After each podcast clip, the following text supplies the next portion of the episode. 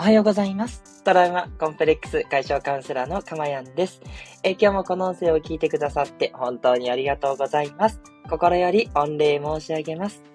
えこの音声を収録している日時は2022年9月27日火曜日の午前6時40分台となっております。はい。ということでね、皆さん、いかがお過ごしでしょうか？今日はね、東京も秋晴れですかね。はい。台風がね、行って大変でしたけども、その分、なんかこう、晴れ間が渡っていて、気持ちいいなっていう天気です。昨日もね、そうでしたね。ちょっと暑いんですけど、でも、あの、日陰に入ると涼しいっていう、ちょっと夏とは違って、やっぱり秋ならではだなっていう感じになってきましたね。ね9月もあともうちょっとで10月ということで、ねえー2022年度上半期もね、終わろうとしてるということで、ね。まあ、あのそういったことにももね、とらわれずにですね、というのが私の主張でして、はい、今日の内容にもつながりますけど、ぜひぜひね、マインドフルネスに行きませんかっていうね、もうお誘いでございます。うん。それをね、今日はしっかりとお伝えしていきたいなって思っております。で、先にね、雑談なんですけど、はい、今日の背景はですね、えっと、あれです、リアルでね、ライブで聞いていただいている方には、あの画面が出てるんですけれども、今日はですね、えーマリオの世界の、えースタート、フラワーが 表示されております。やったことない人には何のこっちゃだと思うんですけど、あの、マリオが途中で、こう、フラワーを取ると、あの、ファイヤーマリオになって、火の玉を投げて敵をやっつけられるんですね。で、それから、えっ、と、スターを取ると無敵になって、こう、一定時間敵にぶつかっても大丈夫っていうので、どんどんどんどん進めるんですね。しかも動きが速くなるということで、その二つがですね、あの、USJ に行った時に、あの、カフェでね、あの、キノピオカフェっていうね、あの、キノピオっていうのはそのマリオに出てくるキノコのキャラクターなんですけど、まあ、キノコのキャラクターが料理を作るっていう設定で、あの、そのマリオのエリアにレストランがあるんですね。で、そこで提供されているミルクゼリー、これめちゃくちゃ美味しかったんですけど、これがね、お子様プレートについてくるんですよ。で、お子様プレートの、えー中についてきてて、で、しかも凝ってて、あの、マリオってそのハテナのブロックを叩くと、コインがほとんどなんですけど、たまにフラワーとかスターが出てくるんですね。で、そのフラワーとかスターがハテナボックスが出てくるっていうのを表現したミルクゼリーなんですよ。これね、子供がいる方じゃないと買わないと思うんで、ちょっと今回レアだなと思って載せてみました。ね。あの、一般にね、出ちゃうと、ちょっとやっぱり違反だと思うんで、もうこれはライブの放送を見ている方だけのサービスということでね、画像をお出ししております。ね。はい。ちょっと今後もね、こういう蔵出しみたいな、ライブだけの放あの、絵っていうのも出そうと思ってて、それだったら、なんかこう、もっと皆さんに価値届けられるんじゃないと思って、これが価値なのかわかんないんですけど、これね、見られた人はラッキーだと思うんですよね。はい。こんな可愛いね。で、その、その星とか、あの、フラワーが、あの、ホワイトチョコレートになってるんですよ。ミルクプリンの上に乗っててね。そう。で、あの、ハテナボックスを開けるとそれが出てくるっていうね。こう、まさにそのマリオの世界を表現していて、そう。で、かつ味も美味しいっていうね。もう、本当すごいなと思って見ておりました。はい。そんなね、えー、USJ を占領したわけじゃないんですけど、この世界観にたるやすごくて、もうまさにね、マインドフルに遊んできましたよ。もう、もうすべてを忘れて、その世界に没入できる。そう、だからだいぶね、ディズニーランドに近づいてるんじゃないかなと思っていて、かなりね、USJ 頑張ってるなと思いました。うん。もうお客さんがいっぱいいるのも頷けるなという、そんな感じですね。はい。で、あと、夜にね、あの、ゾンビが出てくるゾンビナイトっていうのもやってるんですけど、これもすごくて、本当にね、ゾンビが突然襲いかかってくるんで、もちろん本当に何か怪我されたりとかしないですけど、もう迫力がかなりありますよ。うん。ね、もう子供が泣き叫ぶ、阿鼻共感なね、状態でね、楽しめるというね。そう、すいません、そんなね、あの、ちっちゃいお子さんいてかわいそうなんですけど、でも、なんか、あのー世界観をね、とにかく没入できるっていう、そう。これ今日のね、あの、タイトルにもちょっと繋いでるんで、ちょっとお話ししてますけど、そんな雑談からのスタートでございます。ということでね、はい、ここでメッセージいただきました。哲也さんありがとうございます。えー読者の哲也の哲也さん、おはようといただいております。ありがとうございます。はい。哲也さんとはですね、あの、10月にもコラボ企画をまた予定しておりますので、ぜひぜひね、あの、遊びに来ていただければと思います。あの、哲也さんとのコラボはですね、あの、基本的に、あの、もう、あなんか一つテーマを決めて、なんて硬いことは言わずにですね、えー、ほぼ遊びという感じで楽しんでおりますんで、まあね、まあ私が主にちょっとこう真面目に遊んでるつもりではあるんですけど、はい、あの、内容があるというよりは、ただ、こう、楽しんでいただければ、ちょっとこう、知的なね、遊びを、知的かなどっちだろう地体の方の地かな どっちの地かわかんない遊びしてますんで、それはそれでまた夜のテンション、昼のテンションということでね、楽しんでいただければと思います。哲也さんから楽しみですといただいております。ありがとうございます。はい。で、あの、今回もやっぱりコラボなんで、哲也さんのチャンネルにお邪魔して、で、また私のチャンネルにも来ていただこうと思ってるんですけど、私のチャンネルの方は、前からお話ししていた、あの、A の、えー、飲み企画ですね、えー、オンライン飲み会をやろうと思っております。やったーということで、あの、全然、あの、あの丸でも大丈夫ですんで、はい、あの、哲也さんもですし、私もなんなら、どうしようかな。でも私ちょっと酔っ払った方が、ね、普段、あの、ちょっと出ないの出るかもしれないんで、ちょっと今回は飲んでみようかしらと思ってるんですけど、飲んだらね、次の日に響くのも分かってるんですけど、でも、あの、たまには羽目を外すのもいいかなと思うんで、はい、あの、そんな飲み会、どっちでも大丈夫ですんで、皆さんお好きなものを持ってですね、お集まりいただいて、で、みんなでね、楽しめるゲームみたいなことをやろうかなと思ってます。この間のね、ねあの、コラボの時に、ヨシムさんがすごい一緒にゲーム参加してくださったのがすごくヒントになって、あ、これオンラインのリスナーさんとも一緒に楽しめるゲームあるじゃんと思って、ちょっと今から哲也さんにお願いしますっていう感じなんですけど、オンライン飲み会の方はそんな感じでね、やろうと思ってますんで、もしあの、日時とかの希望があれば早めに言ってくださいね。9月中にね、言っていただけたらちょっと考慮しようと思うんで、哲也さんすいません。ちょっと10月に入ったらね、そっちをお伝えして、哲也さんとのコラボの方はちょっと早めにね、日時を決めていこうというふうに思っております。はい。ということでですね、えー、何のこっちゃなことが5、6分ぐらい話話しましたが、ここから例に入っていきます。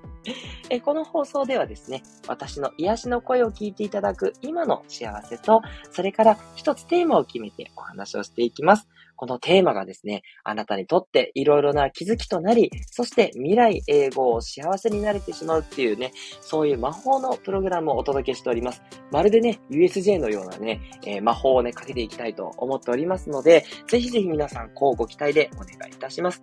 はい。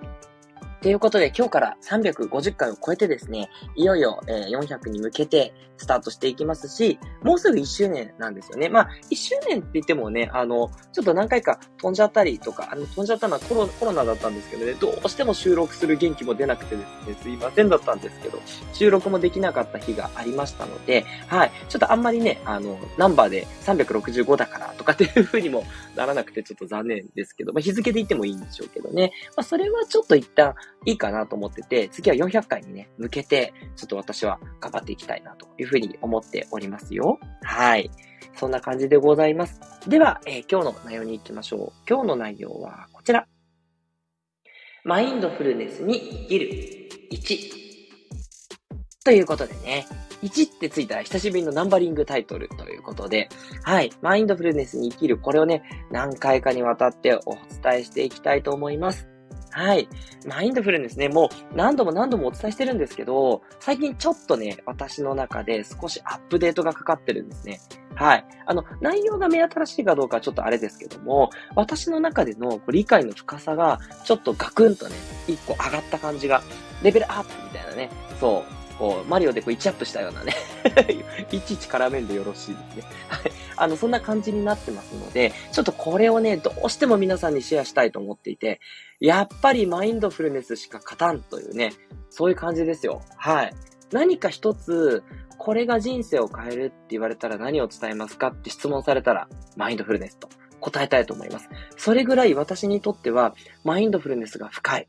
で、深いからこそすごく価値があって、なんとかね、皆さんにもマインドフルネスの良さをお伝えして、日常にね、えっ、ー、と、1%でも2%でもね、取り込んでいただきたい。もう、なんなら100%なんですけど、100%マインドフルに生きれたら、やっぱりちょっと神の領域だなと思うんで、ちょっと私も90%ぐらいをね、目指そうと思ってるんです。今自分的にはそうですね、まあ、4、50%かな。夜になると30%ぐらいになっちゃうんで。あ、でもね、朝は結構いけてて7、8割はいけてるかな。もう一息って感じなんですけど、結構いい感じでマインドフルなんですよ。はい。じゃあ、なんでマインドフルがそんなにいいのっていうポイントを今日はまた3つにね、分けて、まず第1弾。なぜおすすめなのかというタイトルでね、お伝えしていきたいと思います。さて、その前になんですけど、じゃあマインドフルネスってそもそも何っていう方もね、多いと思うんで、ちょっと今一度おさらいからしていきたいと思います。マインドフルネス、ね、よく最近聞く言葉だと思うんですけれども、これは一体何かっていうと、まあ、日本でいう禅とか、そういったところにも結びつけられていて、まあ、あの、海外の用語ではあるものの、日本人にもすごく馴染み深い、ね、もう、防我って言ってもいいですかね、我を忘れると言ってもいいと思うんですね。いろんな定義の仕方があります。もうちょっと簡単に言うと、今ここにいるだけの感覚に集中する。今ここにいるという感覚だけに集中するっていう定義がね、すごく多いですね。はい。つまり、現在これだけを感じてるっていうこと。その現在だけを感じてるということすらも忘れてしまうようなレベルの没入。これがマインドフルネスなんです。で、もっと簡単に言うと、夢中です。はい。そう。夢中で遊ぶとか、夢中で仕事をする。夢中で家事とか何かをガーッとやってるっていう、この、なんだろう、時間がいつの間にか経っちゃってました、的な。これが夢中ですね。はい。この状態がマインドフルネスなんです。だから、難しく言ってますけど、皆さん絶対経験していて、特に小さい頃ですね。私はやっぱりどうしても思い出すのは砂場なんですよ。男の子だったんでね。はい。あの、砂場でね、夢中になってね、穴を掘って、トンネル作ってとかね、山作ってトンネル掘ってってやってたんですけど、あの感覚が近いですね。女子だったら何でしょう。まあ、夢中で漫画を読むとかでもいいですし、夢中で絵を描くとかね。そういうのでもいいと思うんですけど、何でもいいんですが、とにかく時間を忘れて何かに夢中になってるっていう、この状態ですね。これが、えー、マインドフルネスでございます。はい。そんなね、マインドフルネスな状態。これがなぜそんなにいいのかっていうことを大きく3つお伝えしていきたいと思います。まず1つは、悩みが大したことなくなるなんですね。はい。これはね、心を取り扱うカウンセラーとしては、もう本当にね、えー、偉大な、えー、なんだろう、価値と言ったところになるんですけども、結局、私たちの悩みって、過去と未来にとらわれてるから悩みになるんですね。過去にこういうことをされた。それが恨みつらみになって怒りになってるとか、過去にこういうことをされて嫌だった。だから今後もこういうことをされたら嫌だっていう、ちょっと未来にね、繋がってますけど、過去に起きたダメージを未来でも起こんないようにと思うっていう、これが悩みだったりしますね。それから、老後の心配だったりとか、なんか将来とてつもないことが起こるんじゃないかっていう不安とかね。こういったことも全部未来のことなんですよ。はい。だから過去や未来にとらわれちゃってるから悩みが起きるんですよ。これがね、もう今現在だけに集中していて、もうまるで獣のようにね、もうそのように集中してしまったら、もう過去とか未来がないんで、基本的にもう今だけしかないんですよ。ってことは、悩みがないってことになるんですね。はい。いかがでしょうか？わか、お分かりいただけましたでしょうか？ね。結構簡単に伝えたつもりなんですけどね。あの、わからなかったらぜひまたコメントくださいね。はい。あの、フォローさせていただきます。はい。そして、二つ目のメリットは何か？二つ目は、タスクが進むようになる、なんですね。当たり前のことながら夢中になってますから、タスクがどんどん進みます。勉強がはかどる、仕事がはかどる、家事、育児がもうバンバンバンバン進んじゃう。そう。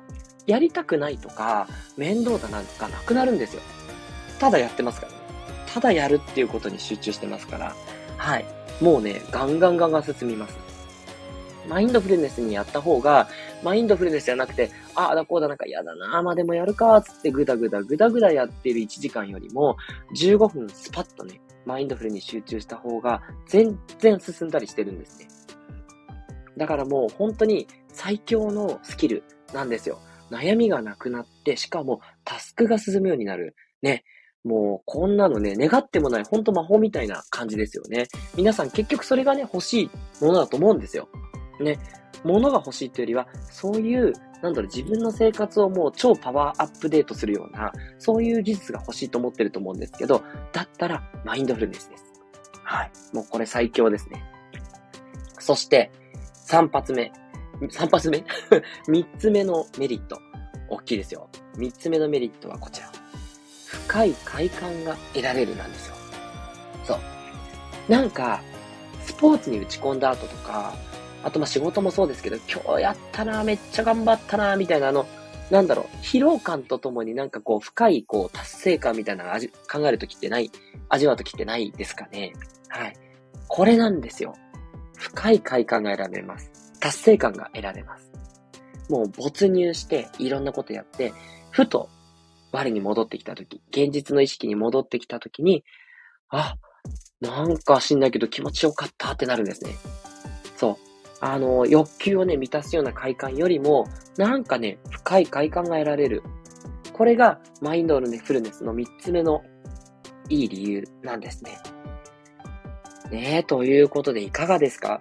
悩みが大したことなくなり、タスクが進むようになり、そして深い快感が得られる。ね、もうこの3つだけで、もうかなりのね、幸せが得られる。そう。もうマインドフルネスイコール幸せって言ってもいいんじゃない？っていうぐらいのね、うん。それぐらいのものなんですよ。はい。ということでね、これからはじゃあ、そのマインドフルネスにどうやったらなれるのかっていうことをね、明日以降、いろいろとお伝えしていきたいと思います。マインドフルネスがいいのは分かったんだけども、それができないから苦労してるんだと。マインドフルネスになろうとしたって結局いろんな雑念が浮かぶし、いろんな問題が起きて、結局妨げられるし、なんかね、こう集中できないんだよねって言ってるうちに、マインドフルネスを忘れてっちゃうみたいな。はい。そんなね、かつての私のパターン、繰り返してる方も多いんじゃないかと思うんです。いいなと思ってるのに、やっぱり忘れちゃう。うん。だから、常にマインドフルネスっていうのをこうメモに書いておくぐらいの勢いでやらないといけないんですけど、まあ、それはさておきですね。じゃあ、これをどうやって普段の生活でマインドフルネスの時間を増やしていけばいいのか？これについてね、明日からいろいろとお伝えしていこうと思うので、ぜひね、期待いただければというふうに思います。はい。ということで、今日の放送いかがでしたでしょうか？いいなと思った方は、ぜひ、いいねボタンをお願いいたします。え、それからコメントでね、え、わかんなかったこととか、それからこういうところが良かったとかね、え、いろんな感想や質問お待ちしております。何でもお寄せください。そして、レターではですね、皆さんの心のお悩みお待ちしております。えこんなことがしんどいとか、これをどうしたらいいか悩んでいるっていうね、そういったことに対してね、できる限りのアドバイスをさせていただきますので、えー、ぜひ、えー、記名で、えー、ご書いて、ごレターを、レターをください。ごレター。レターをください。で、匿名でレターを送っていただいても大丈夫です。その場合はね、えー、返信できないので、えー、放送内容をもってですね、レターに対してお返ししていきたいと思います。はい、ということで、あとは皆さんのコメント、えー、読んでいきましょう。えー、それから今日はスコアさんいただきました。長野からいつも聞いてくださるスコアさんありがとうございます。おはようございます。マインドフルネスできないので楽しみです。ということでいただきました。いや、ナイスコメントですね。ありがとうございます。そう、マインドフルネス、やっぱりちょっと難しいと思ってる方多いと思うんですけど、確かにこれ、すぐにちょっと身につくかっていうと、筋肉に近い部分があるので、多少鍛えていく必要はあります。ただ、マインドフルネス、さっきも言った通り、誰しもが経験しているものなので、子供の頃特にね。だから、皆さん感覚は中にあるんですよ。あとはその、なんだろう、集中したっていう感覚を取り戻せばいいわけで、その取り戻すために、今までちょっといろんなね、余計なこう、贅肉をちょっとつけてきちゃってるんで、まず贅肉を削ぎ落とすところからね、行くと。じゃあ、どうやってそれ削ぎ落としたらいいのっていうことをね、明日からお伝えしていくので、スコアさんはじめですね、リスナーの皆さん、楽しみにしていただければと思っております。はい。ということで、今日も放送を聞いていただいてありがとうございました。どうぞ、今日も良い一日をお過ごしください。トラウマコンプレックス解消カウンセラーのかまやんでした。ではまたお会いしましょう。